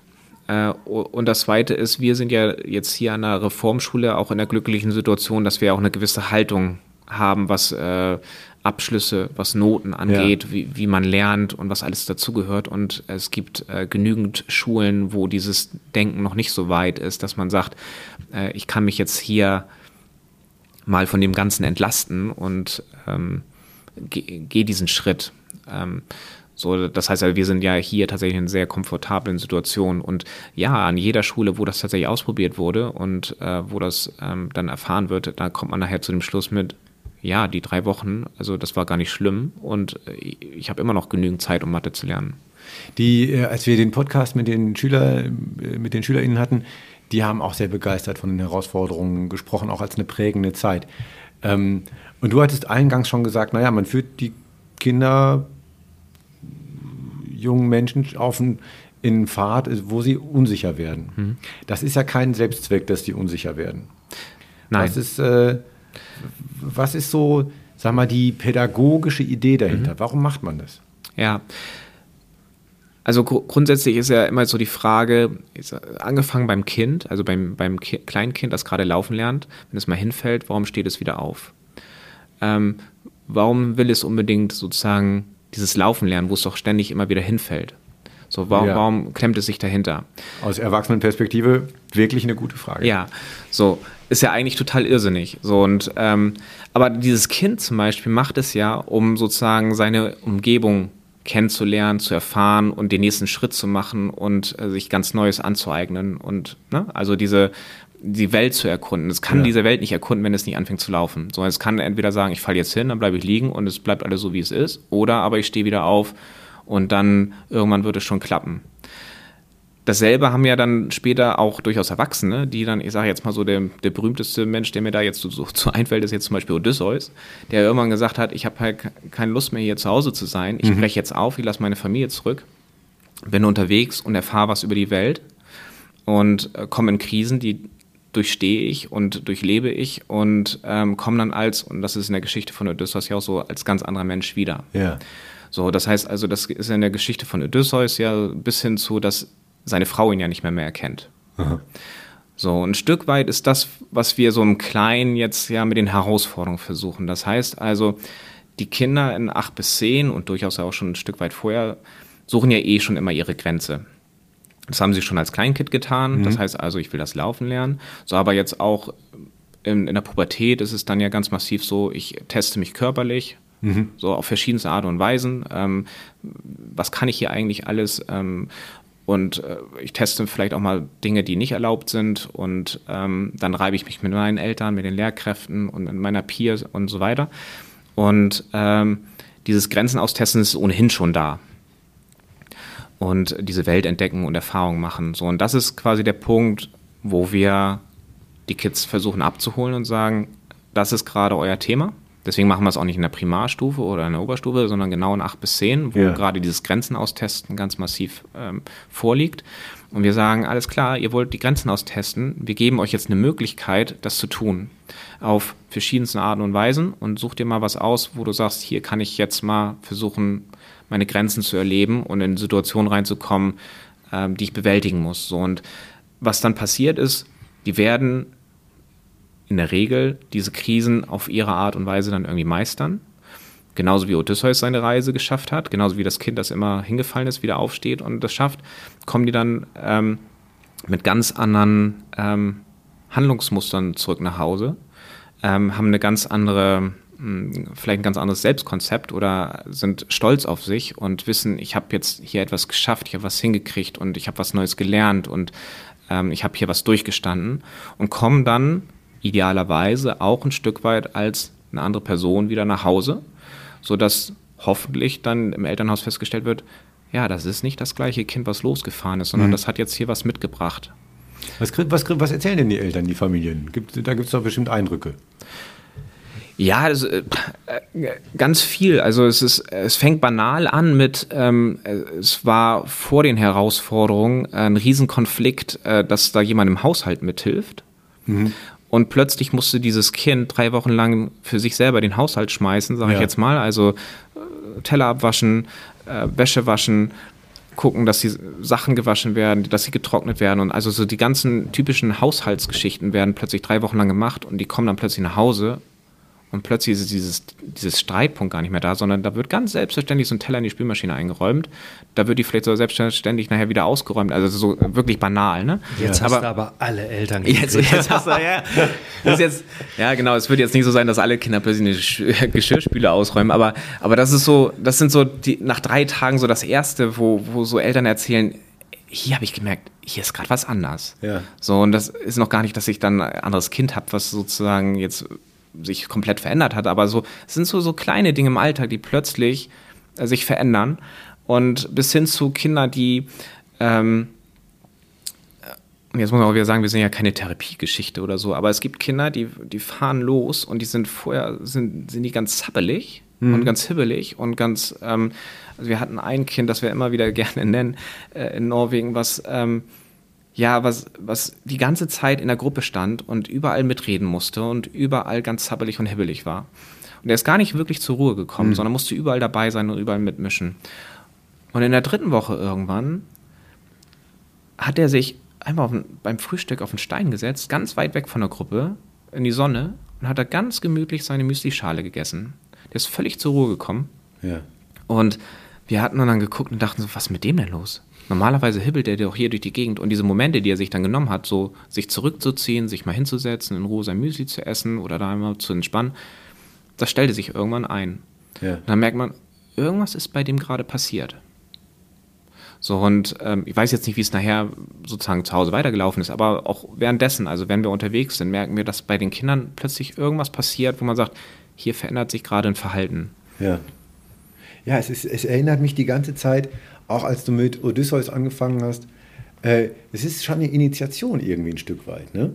Also man, man sagt so ein bisschen, ja, dieses Voll-Service-Programm, was ja, muss man ja auch sagen, muss auch ein bisschen die Kinder im Blick haben, die das von zu Hause nicht so haben. Ne? Also voll eingebettet zu sein, Sicherheit, Rituale, Struktur. Gibt es ja auch Kinder, die, denen das leider fehlt. Ähm, aber das ist mal für ein paar Wochen gebrochen. Und das ist ja bei einer Initiation, was man eigentlich in ganz vielen Kulturen der Welt sowieso macht, dass man sagt, so, jetzt bist du, jetzt wirst du älter, du bist jugendlich, ja, geh mal ein paar Tage raus, entferne dich mal, ja. Oder in manchen Kulturen sagt man, du brauchst auch nicht wiederkommen, wenn du nicht irgendwie einen Ochsen erlegt hast oder sowas. Ja, das macht er jetzt nicht, das finde ich ökologisch auch sinnvoll, ja, das wäre vielleicht ein fragwürdiges Ziel, aber mh, hm, kann gut verstehen, dass, dass das bei den Kindern Prozesse auslöst, Ablösung, vielleicht auch mal Abgrenzung vom Elternhaus. Manchmal ist ja auch die Gemütlichkeit und alles sehr nett gemeint, sehr toll, ja. aber es ist ja auch manchmal zu viel für eine bestimmte Altersstufe. Also ich kann mir gut vorstellen, ich, also in, in meinem Herzen sind meine Kinder manchmal auch noch so beim Laufen lernen. Ja, und dann möchte man ja. ihnen helfen und ihnen Gutes tun, obwohl man eigentlich denkt, ja komm, eigentlich bist du acht und du bist zehn, eigentlich kannst du das schon auch machen. Ja, und dann, also, ja, und das ist in dem Alter eine zentrale Entwicklungsaufgabe, die Ablösung vom Elternhaus. Ja. Das, also darum geht's. Also die, die stehen vor ihren Abschlüssen, das heißt, sie sind theoretisch so weit, dass sie irgendwie in den Beruf einsteigen können. Ja. So, das heißt also, sie sind theoretisch auch schon kurz davor, ausziehen zu können, auch wenn viele ja trotzdem noch länger zu Hause bleiben, aber sie sind tatsächlich an einem Punkt, wo es theoretisch möglich ist ja. und einiges ja auch machen. Ähm, und das ist so von Schulseite ein Stein, den wir setzen, wo wir sagen, hier unterstützen wir dich dabei, ähm, dich selbst zu finden und ein Stück weit dich vom Elternhaus zu lösen und äh, wir begleiten dich dabei. Kann ich direkt weiter? Es ist ja Also jetzt sagt man dann, okay, in, in der Schule macht man quasi diese Herausforderung, man macht diesen Schritt, wo man ihnen auch hilft, wo man sie unterstützt, diesen, äh, diesen Bruch zu machen, vielleicht auch von Kindheit zu Jugendlichen, zu Erwachsenen. Wie geht es danach in der Schule weiter? Weil ich stelle mir vor, irgendwie, Kinder gehen in die Schule. Ja, die brauchen irgendwie einen, der vorne sagt, oder die brauchen, müssen an, angeleitet werden, die brauchen irgendwie einen Rahmen und so weiter. Jetzt sind die drei Wochen zum Teil in der Wildnis, zum Teil auf sich gestellt, organisieren ihren Alltag. Sie werden im Prinzip behandelt wie Erwachsene. Ja, es gibt Begleiter, Guides. Ich würde jetzt auch nach Norwegen, würde ich vielleicht auch erstmal einen Guide fragen. Würde ich jetzt auch nicht ganz alleine ohne Ahnung hinstarten. Und jetzt hat man die drei Wochen richtig auf Augenhöhe ein Stück weit behandelt. Ja, und gesagt, du, du hast jetzt deinen nassen Pullover, guck mal, was du draus machst. Ja, ich, ich habe keinen Trockner dabei. Ähm, jetzt kommen die zurück in die Schule. Und Schule, ist Schule dann das Richtige für die, die nach Hause kommen? Oder? Unterschiedlich. Also es gibt Kinder, die am Ende der Herausforderung sagen, bin ich froh, nächste Woche wieder Kuba Matte machen zu dürfen. Ja. Also ich freue mich richtig auf so einen dreckigen Baustein, sage ich jetzt mal. Ja. Ähm, weil die ja auch, ich sag mal, drei Wochen ja auch wirklich in so einer Ausnahmesituation sind, ne? Ja. Ähm, und dann sich ja auch so ein Stück weit wieder freuen, in so eine gewisse Sicherheit zu kommen, zu sagen, so jetzt äh, sind meine Routinen dann irgendwann auch wieder da und die funktionieren wieder und ich bin aus diesem, von diesem Stresslevel, der ja vielleicht da ist, so ein bisschen runter. Ähm, und es gibt Kinder, die tatsächlich sagen, ähm, ich würde am liebsten hier bleiben. Ja. Ähm, ich will gar nicht mehr zurück. Ähm, ich finde das so schön hier und so nett hier. Das ist das erste Mal, dass ich jemals in einer Gruppe Fuß gefasst habe. Und ähm, ihr seid jetzt hier so, also jetzt nicht meine Familie, aber ich fühle mich hier gerade so wohl, ich, ich, will gar nicht nach Hause. Mhm. Ähm, das stimmt natürlich auch schon ein Stück weit nachdenklich, was, was da alles möglicherweise mhm. auch äh, zu Hause vorliegt und so weiter. Aber das, das ist tatsächlich ein Punkt, der wichtig ist. Also, so wie bei Odysseus, es gibt eine Wiederkehr, ich komme heim. Ja. So ist es bei Herausforderungen natürlich auch. Es, es gibt einen ganz klaren Aufbruch. Es gibt ein Unterwegssein in irgendwelcher Weise auch immer. Und es gibt eine Wiederkehr und ich komme wieder heim. So, das mhm. gehört dazu. Ansonsten wäre es auch keine Herausforderung oder bei Odysseus kein Abenteuer, weil sonst wäre es eine Art von Flucht, die ich da unternehme. Mhm. Genau, und jetzt ähm, gibt es verschiedene, also in jeder Herausforderung wird das unterschiedlich gehandhabt, ähm, weil ja jede Herausforderung für sich unterschiedlich ist. Aber grundsätzlich also, halten wir uns schon daran, dass wir zwischendurch während der Herausforderung auch immer in diese Reflexionsphasen reinkommen. Was liegt hier gerade an? Was ist bei euch gerade Thema? Ähm, worüber müssen wir jetzt möglicherweise sprechen? Wie geht es euch jetzt hier gerade? Also das heißt also, wir sind schon unterwegs immer dabei, so ein bisschen ähm, ja, in diese Reflexionsphasen reinzugehen. Und wenn die Kids dann hier wieder nach Hause kommen, knüpfen, daran, knüpfen wir daran an, indem wir ähm, an diesem Montag bei dieser Wiederkehr uns erstmal feiern, dass wir es alle geschafft haben. Mhm. Ähm, und dann gehen wir auch nochmal in diesen Reflexionstransferbereich rein, wo wir versuchen, diesen Übergang zu schaffen zwischen, wie war denn deine Heimkehr? Ja. Also, wie war das plötzlich, wieder in deinem eigenen Bett zu schlafen? Wie war es denn jetzt, äh, deine Mutter und deinen Vater wieder zu sehen? Ja. Ähm, wie war es denn jetzt plötzlich wieder auf einer normalen Toilette zu sitzen oder was auch immer, also, oder ja. zu duschen oder so, so oder so einen Hamburger reinzubeißen, so also alles, was man so ja dann irgendwie so als Themen haben kann und das einmal nochmal so zu reflektieren, äh, welchen Wert haben eigentlich die Dinge, die du ja. vorher genossen hast, die plötzlich weg waren und jetzt wieder da sind. Also stell das für dich jetzt nochmal einen anderen Wert dar und ähm, wie, wie fühlst du dich jetzt hier wieder zurück zu sein? So, also den, den Übergang, den machen wir tatsächlich äh, an, mindestens an diesem Montag nach, nach den ähm, nach den Herausforderungen. Und es gibt auch verschiedene Fächer, die das Thema Herausforderung immer mal wieder aufgreifen, wo man dann zum Beispiel über so einen Englischbaustein nochmal im Nachgang über seine Herausforderung schreiben kann. Mhm. zu bestimmten Themen, zum Beispiel dann etwas reflektiert oder versucht einen Transfer zu gestalten. Was nehme ich eigentlich mit aus dem, was ich da gelernt habe?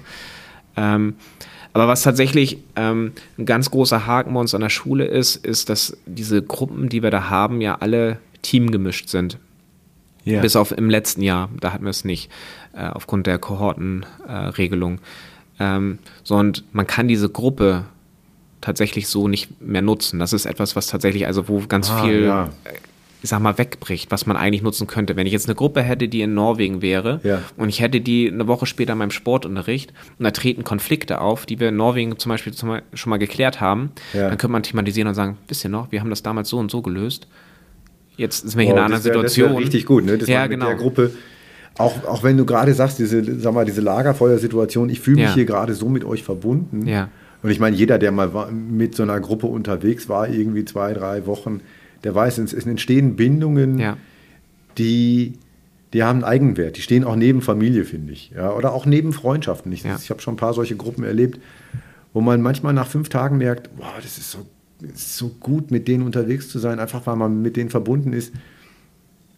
Das wäre ja auf jeden Fall eigentlich ein Impuls, wo man, wo man weiterdenken müsste, wo man sagt, hey, diese Herausforderungsgruppe, die muss mindestens ja noch ein paar Wochen lang sich jeden Freitag zusammensetzen und muss den Freitag miteinander verbringen, vielleicht das Wochenende planen oder so, weil das ist ja eine solche Entwicklungskraft, die man ja auch verschenkt, wenn man sagt, Ja, ja, ja, genau. jetzt geht ihr wieder in eure Bezugsgruppen, ciao. Ja, man, dabei könnte man nach so, noch so viel rausziehen. Und, und wenn die Gruppe gut funktioniert hat, dann ist das durchaus auch möglich. Also ähm, es gab Gruppen, wo wir dann uns dann auch nochmal zweimal zum Eis getroffen haben ähm, oder nochmal bowlen waren oder was auch immer. Und es gibt Gruppen, die sagen, wir haben gar kein Interesse mehr zusammen zu sein. Ja, also gut. das ähm, ist dann auch jedes Mal unterschiedlich. Aber grundsätzlich ist es schon so, dass äh, ich finde, eine, eine ganz große Schwierigkeit, Schwierigkeit gerade ist tatsächlich, dass die, dass die Gruppen sich über die Teams dann auflösen. Man hat immer wieder diese Momente, wo man sich begegnet, in Werkstätten und, oder auf anderen Treffen oder man läuft sich über den Flur und lächelt sich mal an und, oder zwinkert sich zu oder wie auch immer und signalisiert so, wir hatten eine geile Zeit zusammen.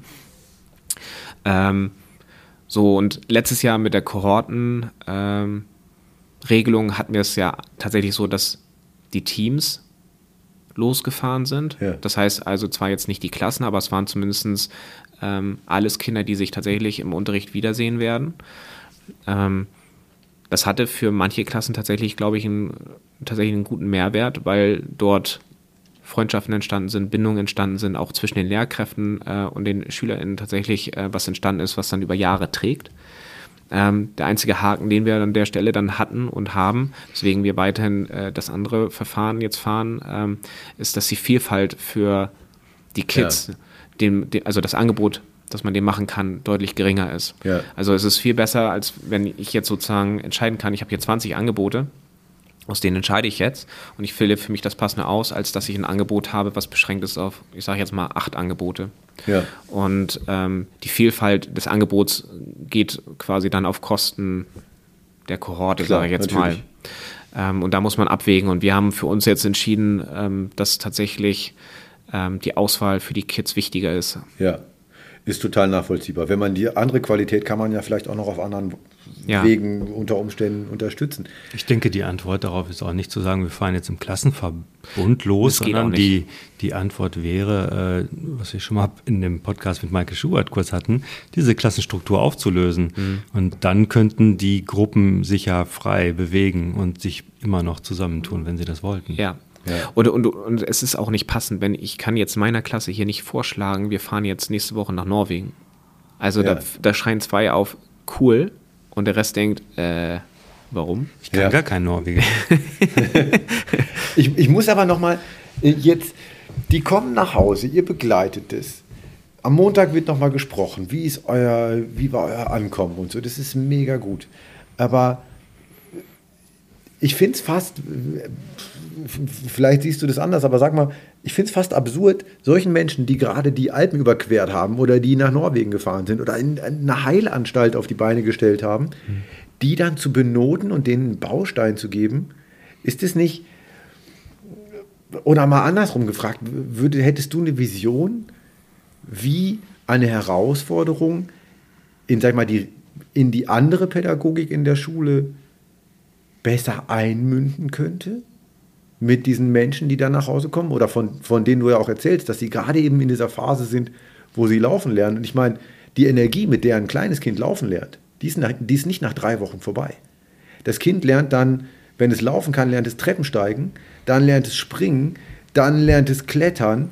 Und ich meine, äh, Kleinkindeltern wissen, wovon ich rede. Das ist einfach, das geht ein paar Monate, ein paar Jahre nicht vorbei, dass die permanent sagen, okay, what's next? Ja.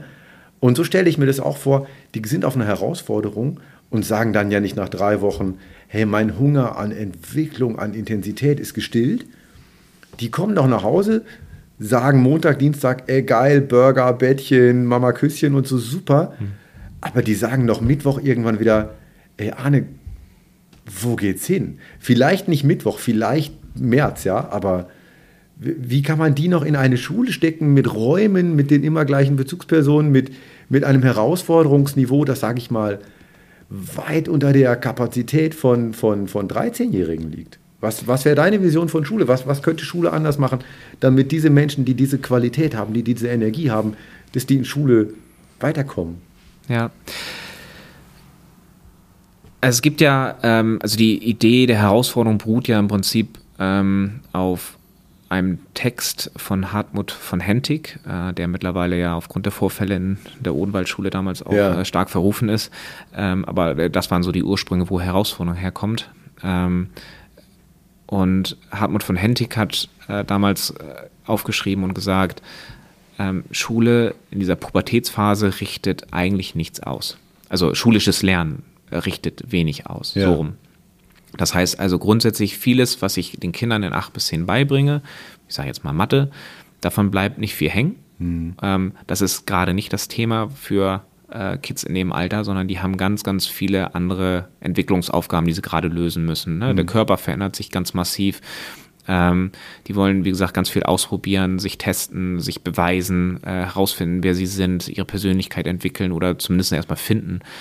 Äh, und dann steht da die Ablösung vom Elternhaus irgendwie bevor. So, das heißt also, da sind ganz viele Themen im Kopf dieser Kinder, ähm, die, die eigentlich aufgegriffen werden müssen. So, und wir tun das mit den Herausforderungen jetzt tatsächlich ja mit drei Wochen deutlich stärker als andere Schulen. Ich, ich möchte es nicht klein ja, ja, nein, nein, nein, nein, nein, geil, nein, ja? nein, also. Aber trotzdem, und jetzt das, das kommt das Aber, ähm, aber trotzdem ist es eigentlich zu wenig. Ja.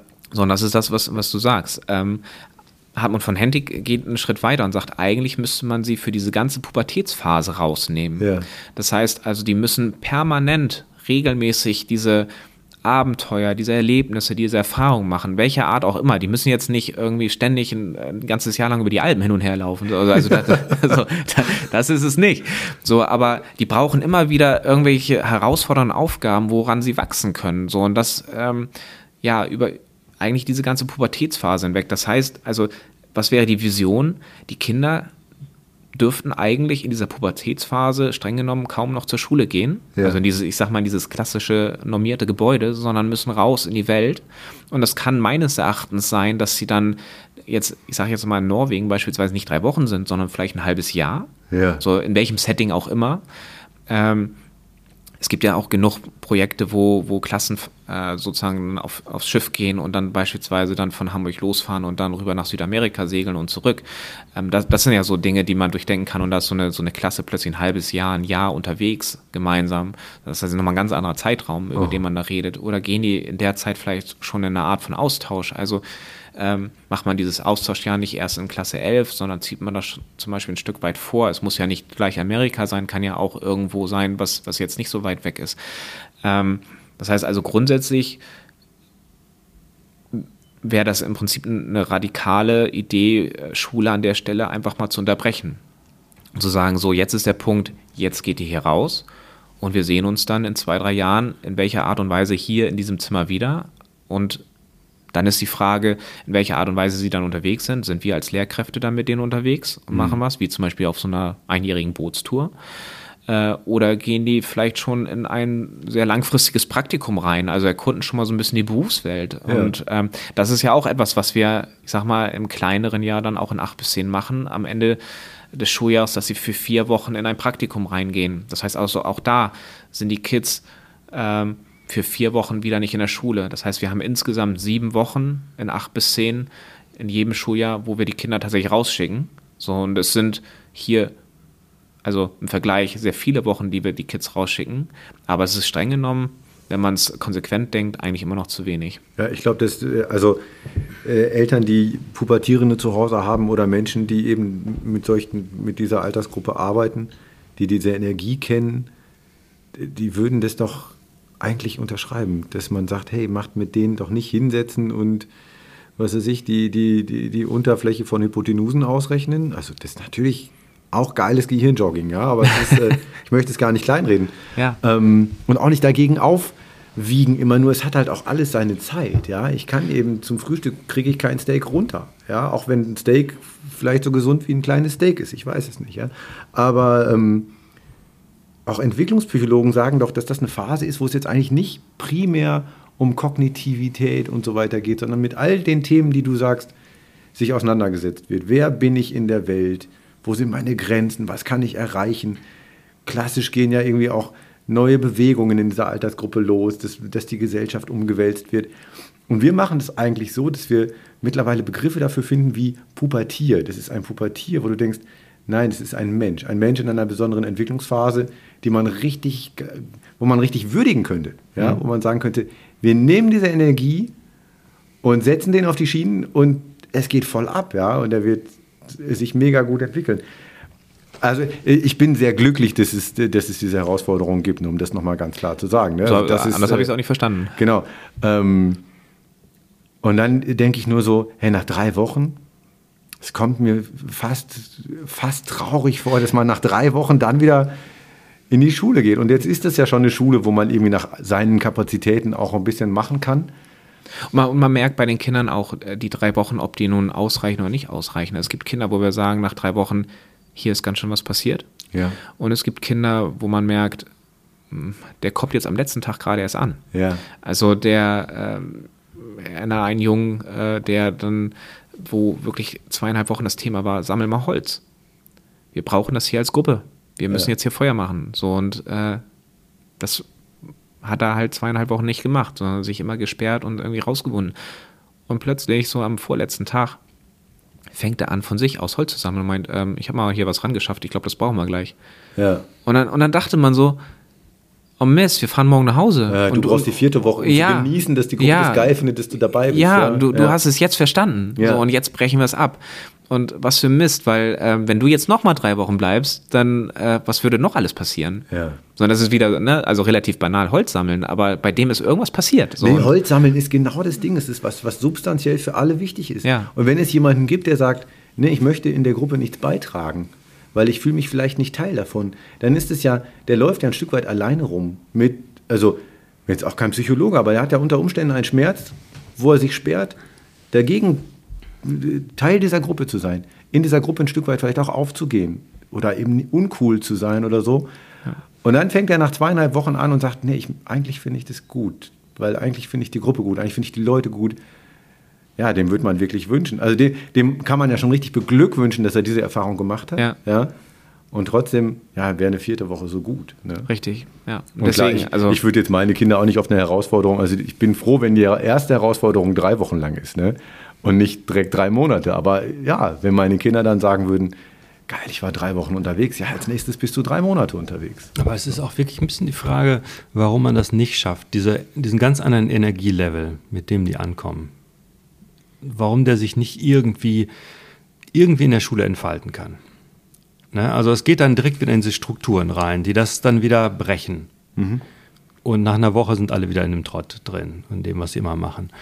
Und ähm, ich denke, dass man, man müsste so anfangen, dass man die, die, die Schulstruktur selbst öffnet. Also meinetwegen, man gibt den Schülern dann erstmal, die nächsten drei Wochen sind jetzt freies Arbeiten in Werkstätten.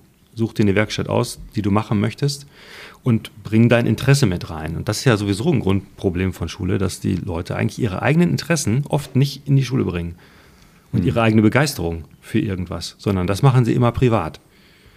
Und wenn man das irgendwie verknüpfen könnte, dass die Leute wirklich auch ihr, ihre Interessen wirklich noch mehr vertreten und dann mit ihrer Begeisterung für ein Thema auch andere mitziehen, Mhm. dann hätte man ein ganz anderes ähm, Funktionieren, glaube ich.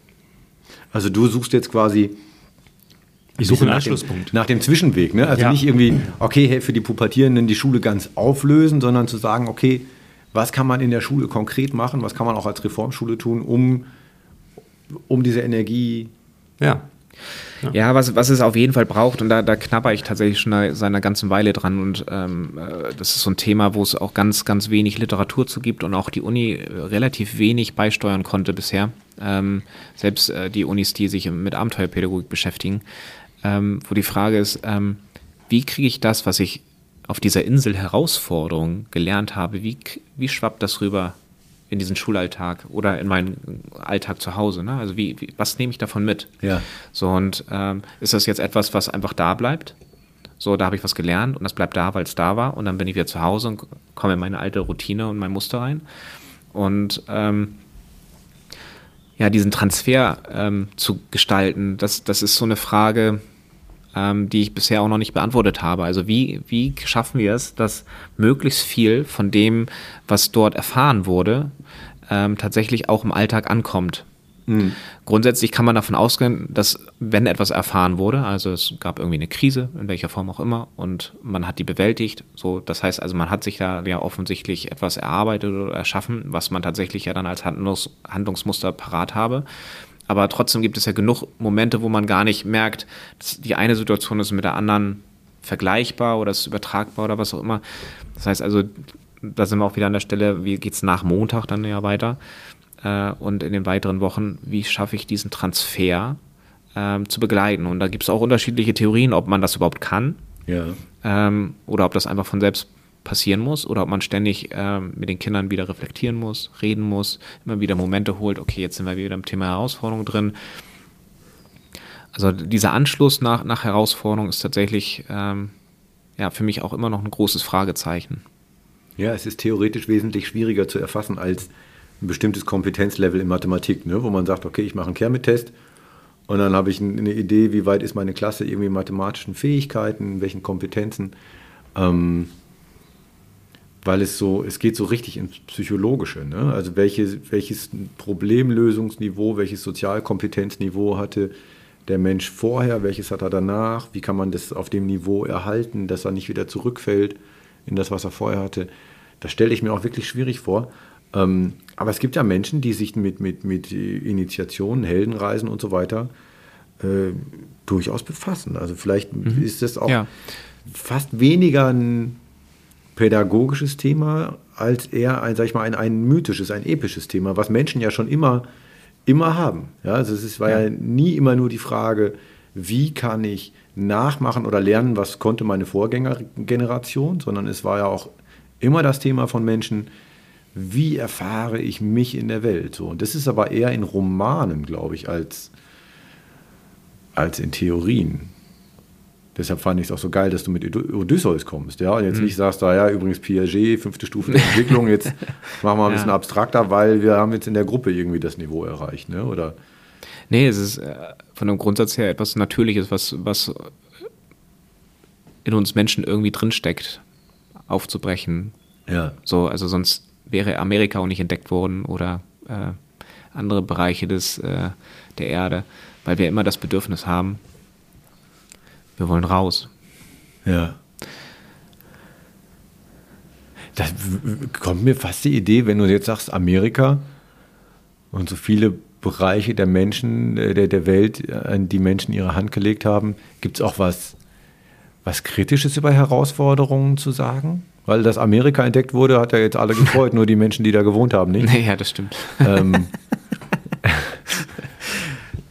Gibt es das, wo du sagst, ah, das müsste man eigentlich anders machen oder das wäre eigentlich besser oder so? Das, weil eigentlich ist es jetzt mal eine, ich bin begeistert, ja, ich finde es geil. Aber gibt es nach den ganzen Erfahrungen, die du hast, auch einen Punkt, wo du sagst, Muah.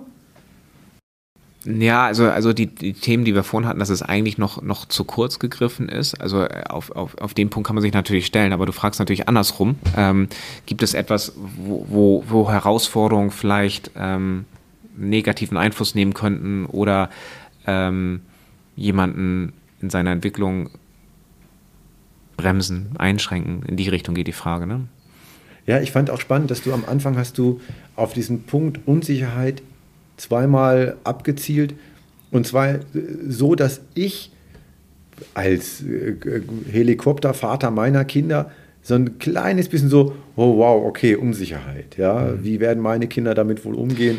Ja, es ist, ja, es ist immer, es ist immer ein Wagnis und es gibt ja auch so ein Sprichwort, wer nicht wagt, der nicht gewinnt. Ja. So, da, da steckt ja ganz viel drin, das ist so, so dahergesagt, aber, aber das tun wir ja im Prinzip. Also wir wagen uns raus und ja. wir wagen uns aus diesem normierten Klassenraum raus und wir suchen ein Stück weit das Wagnis. Und jetzt muss man auch noch unterscheiden zwischen Wagnis und Risiko. Ja, so, ne? Das heißt also, wir gehen gewisse Wagnisse ein. Das heißt, wir wissen nicht genau, wie es wie es ausgeht, aber wir haben so einen strukturellen Optimismus, dass es gut gehen wird. So, ja. ähm, Vertrauen eigentlich, ne? was man als Pädagoge haben muss. Ja, genau. Der Mensch, mit dem man unterwegs ja. ist, fähig ist. So, aber wir, wir gehen ja nicht so weit, dass wir ins, ins Risiko reingehen, wo wir sagen, so jetzt wird es ähm, wirklich fahrlässig und gefährlich. Ähm, so und ähm, das heißt also, unsere Herausforderungen sind ja schon so angelegt, wir, wir kriegen alle Kinder wieder mit nach Hause. Das ist auch für alle Eltern, die zuhören, eine äußerst beruhigende Information, ja. ne, so, das heißt also, man muss, also ja, ohne, ohne sozusagen in dieses Wagnis reinzugehen, ähm, kann man nachher letztlich auch nichts, nichts erfahren und nichts lernen. So. Ja. Und äh, man muss ein Stück weit diese Sicherheit aufgeben. An, ansonsten ähm, bleibt man halt da stehen, wo man halt steht. Ja, wenn man immer innerhalb seiner Grenzen bleibt, dann ja. Ja. So, und, und äh, es ist ja dann auch nicht von ungefähr, dass dann so ähm, die Abiturientin damals, ich glaube 2013 oder so, ähm, auf der Bühne stand und sagte, oh ja, das ist so eine Riesenangst vor diesem Abitur. Mhm. Ähm, und ich hatte wirklich schlaflose Nächte, bis mir irgendwann eingefallen ist, ey, du bist über die Alpen gelaufen. Mhm. Ey, was war denn das für eine Nummer? Und jetzt hast du Angst vor so einem blöden Test, wo du dich sechs Stunden an so ein Papier setzt und Sachen rechnen musst oder schreiben musst oder was auch immer. Ähm, ey, das schaffe ich jetzt auch noch. So, und also, was da alles so drinsteckt, ne? Also so dieser, äh, Moment, und da passiert ja gerade in dem Moment, wo sie es äußert, ganz viel Transfer. So, ich habe ja. offensichtlich ein Durchhaltevermögen. Ja. Ich habe Dinge ausgehalten. Ich bin an meine Grenzen gekommen. Ich habe mich überwunden. Und ich übertrage das jetzt sozusagen auf eine Situation, ähm, wo es jetzt um so einen langweiligen Test geht. Ja. ähm, und rufe mir das so in Erinnerung und sage, ich habe schon ganz andere Dinge geschafft in meinem Leben und das kriege ich jetzt auch noch hin. Und wenn das so ein Ergebnis ist, was wir mit den Herausforderungen hinkriegen, dass ein Kind irgendwann sich erinnert und sagt, ey, da war mal was und ähm, das hat mich für mich jetzt eine Bedeutung und äh, im nächsten Schritt äh, kann ich für mich wieder den, also kann ich den nächsten Schritt machen, ähm, dann, dann haben wir ja alles richtig gemacht. Ja, das war heute der Rundgang Reformschule zusammen mit Arne Sorgenfrei. Herzlichen Dank, Arne. Das war ganz äh, spannend, sehr interessant. Es hat mich an vielen Stellen aufgewühlt und inspiriert. Herzlichen Dank. Ja, vielen Dank an, auch an euch äh, für die tollen Fragen. Es hat Spaß gemacht, äh, sich mit euch da mal auszutauschen. Wunderbar. Äh, unser Podcast versteht sich natürlich irgendwie als, als Katalysator irgendwie dabei zu sein. Ähm, und auch vielleicht was anzustoßen, also weil in mir hat es viele Sachen angestoßen, irgendwie das Thema weiterzudenken, die Energie weiterzutragen, die Kinder in dieser geilen Lebensphase irgendwie noch anders zu begleiten. Hm, ich hoffe, das ging unseren Zuhörern auch so, dass sie da inspiriert waren. Und ich möchte an dieser Stelle ganz besonders den Zuhörern denken, äh, danken, ähm, die uns unterstützen. Es gibt nämlich auf unserer Webseite www.rundgang-reformschule.de die Möglichkeit, mit einem kleinen Beitrag pro Monat unsere Arbeit zu unterstützen, die wir gerne und gratis zur Verfügung stellen, aber wo wir hin und wieder für Technik und so weiter gut ein paar Euros brauchen können. Dafür herzlichen Dank, aber auch allen anderen herzlichen Dank fürs Zuhören. Schön, dass ihr dabei wart und einen schönen Tag noch.